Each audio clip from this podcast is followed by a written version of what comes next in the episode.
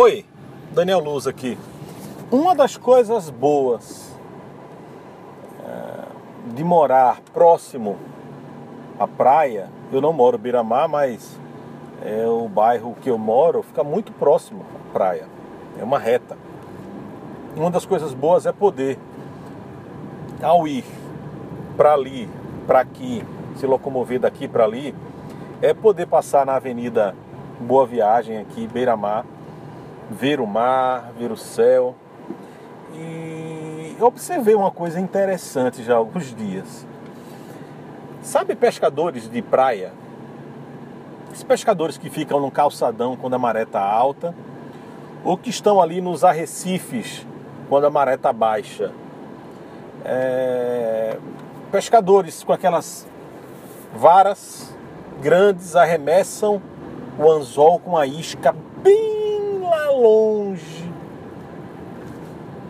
dos arrecifes ou do calçadão longe. E aí uma coisa em comum entre eles eu notei. Pescador de praia, é, diferente de pescador, imagino, ou profissional, ou pescador que pega ali o seu barquinho, sua canoa e vai lá para o meio do rio. Eles têm uma diferença interessante. Mas antes de eu falar essa diferença, a minha história com a pescaria ela vem de muito tempo. Eu, é, eu, eu tinha um padrasto que gostava muito de pescar e eu morava num bairro chamado Curado 4, fica em Jaboatão dos Guararapes, Pernambuco, é, que próximo, próximo ali de onde a gente morava tinha um rio que passava.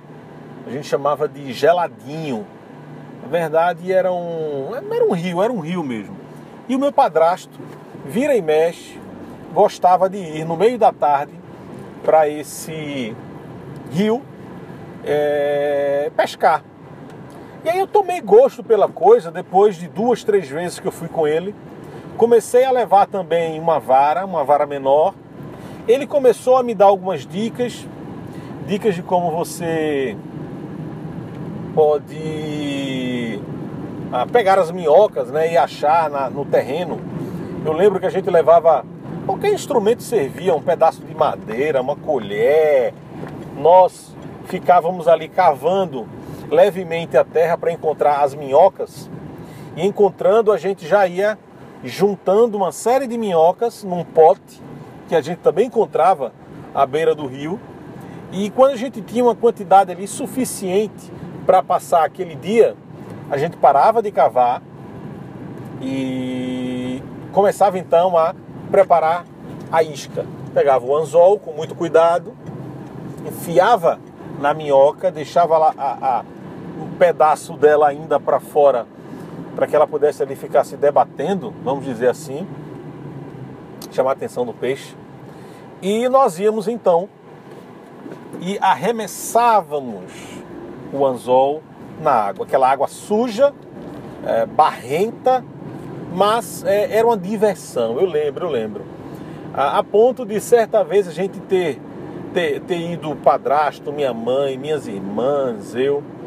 É, eu me recordo que nesse dia eu peguei um peixe chamado cará, um peixe meio, meio, meio, parece uma moeda ele assim, meio fininho e quando eu peguei esse peixe, fiquei doido. O peixe puxava e eu puxava a, a, a vara e o peixe querendo soltar, querer ter mais força.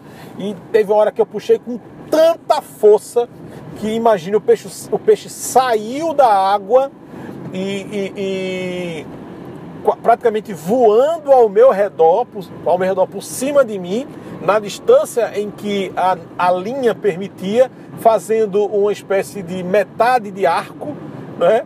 É, 180 graus e caindo atrás de mim com força. Eu matei o peixe, foi de lapada no chão.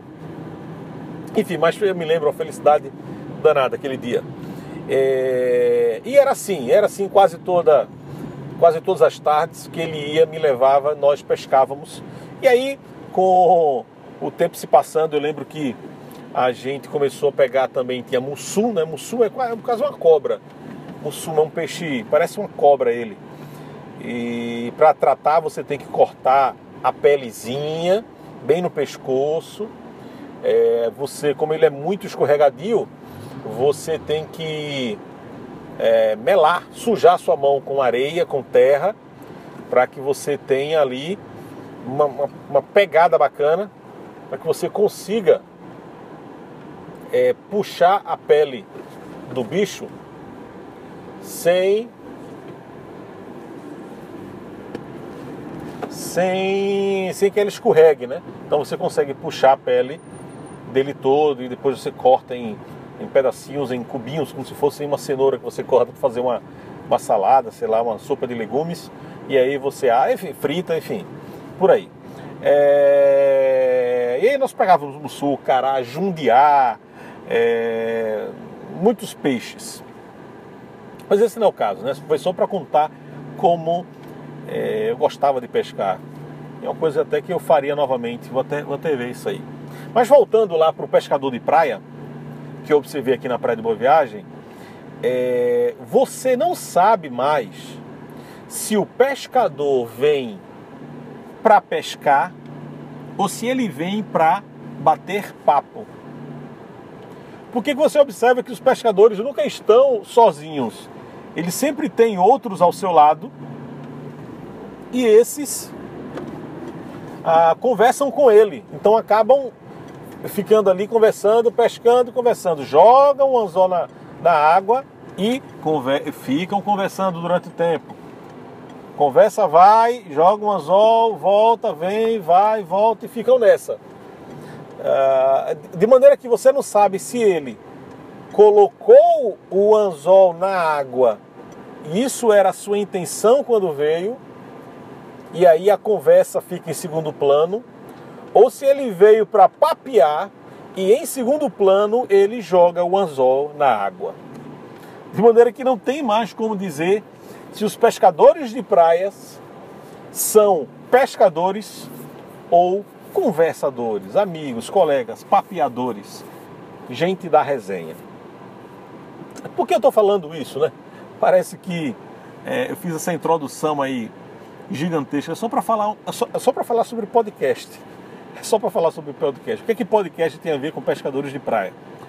É que eu acho que o podcast ele é uma mídia, um formato de consumo de conteúdo que ele é para ser consumido enquanto você faz outra coisa. Por exemplo, eu estou aqui dirigindo agora, voltando para a agência, e ah, só não estou ouvindo um podcast porque eu estou gravando um podcast. Mas o fato é que no caminho ouve-se podcast. Enquanto está cozinhando, ouve-se podcast. Enquanto você caminha na praia, ouve-se podcast. Podcast é uma mídia, um conteúdo que você consome enquanto está fazendo outra coisa. Só que o que vai acontecer com o tempo, e hoje eu estou viciado em podcast eu tenho assinado vários podcasts, vários podcasts. Então é, eu não paro quieto. Eu tô, tô na fila de banco, eu tô ouvindo podcast, eu tô tomando banho, eu tô ouvindo podcast, eu tô às vezes tomando um cafezinho, eu tô ouvindo podcast, porque ele, ele, ele é. Eu tô esperando alguém, eu tô ouvindo podcast. É uma maneira de você remir o tempo. É, e aí eu tenho um podcast de tecnologia, podcasts de, de igrejas, podcasts de inovação, enfim. É, só que aí, aí é onde entra a ligação do que eu falei anteriormente. Quando você se apaixona pelo podcast, por essa mídia, por esse formato de conteúdo, você não sabe se está dirigindo, é, se enquanto dirige está ouvindo o podcast, ou se você está, enquanto ouve o podcast, dirigindo. Você não sabe se sai para caminhar para ouvir o podcast ou se aproveita o fato de estar caminhando para ouvir podcasts. É, você não sabe mais se a, o preparo da comida está mais devagar, está quase aí o, o, o, slow food por causa do podcast, ou se você quer, uh, ou, ou o contrário, né? Então você acaba perdendo a noção quando você se apaixona por essa mídia. Podcast é fantástico. É uma maneira de você conteúdo, é, de você consumir conteúdo ali. O conteúdo que você quer na hora que você quiser. Isso é fantástico, isso é muito legal. É... E para finalizar, que que poucas igrejas, poucos cristãos estão produzindo podcasts, estão produzindo conteúdos e disponibilizando por meio de podcasts? Por que, que a maioria das igrejas o que elas fazem é disponibilizar o sermão, que já é muito em relação à, à grande maioria. Já é muito. Mas por que só isso? Por que só disponibilizar o sermão? Por que não há programas ah, que vejam a vida através do olhar cristão? Por que, que não há designers que tenham um podcast de designer, designers cristãos? É... Não, não, não, só, não, não que haja um design cristão, mas é, a pergunta é por que, que as igrejas e os, os cristãos não têm produzido conteúdo de qualidade? Não só relacionado à igreja, não só relacionado ao evangelho, mas relacionado à vida mesmo. A gente acaba tendo que consumir é, de outras pessoas, né? Não que seja ruim ou bom, é só uma, um levantamento, é só uma dúvida mesmo, só uma provocação na verdade.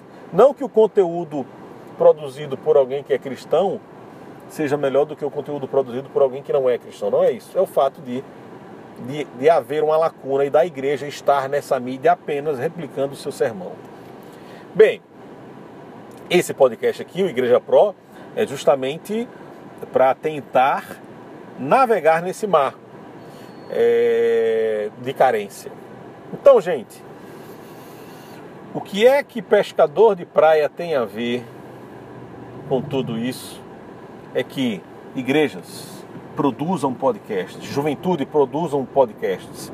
Esse é um formato que tem crescido muito, que fideliza muito, que abençoa muito, que tem um alcance muito legal. E se ele for de fato muito legal, muitas pessoas farão outras coisas enquanto ouvem ou ouvirão para fazer outras coisas. É isso. Até mais. Qualquer dúvida, qualquer sugestão, manda um e-mail para eu sou danielluz.com. Você pode visitar minhas dicas lá no meu blog, danielluz.com. É, e me achar nas redes sociais também, Daniel Luz com. Abraço e até a próxima. Tchau.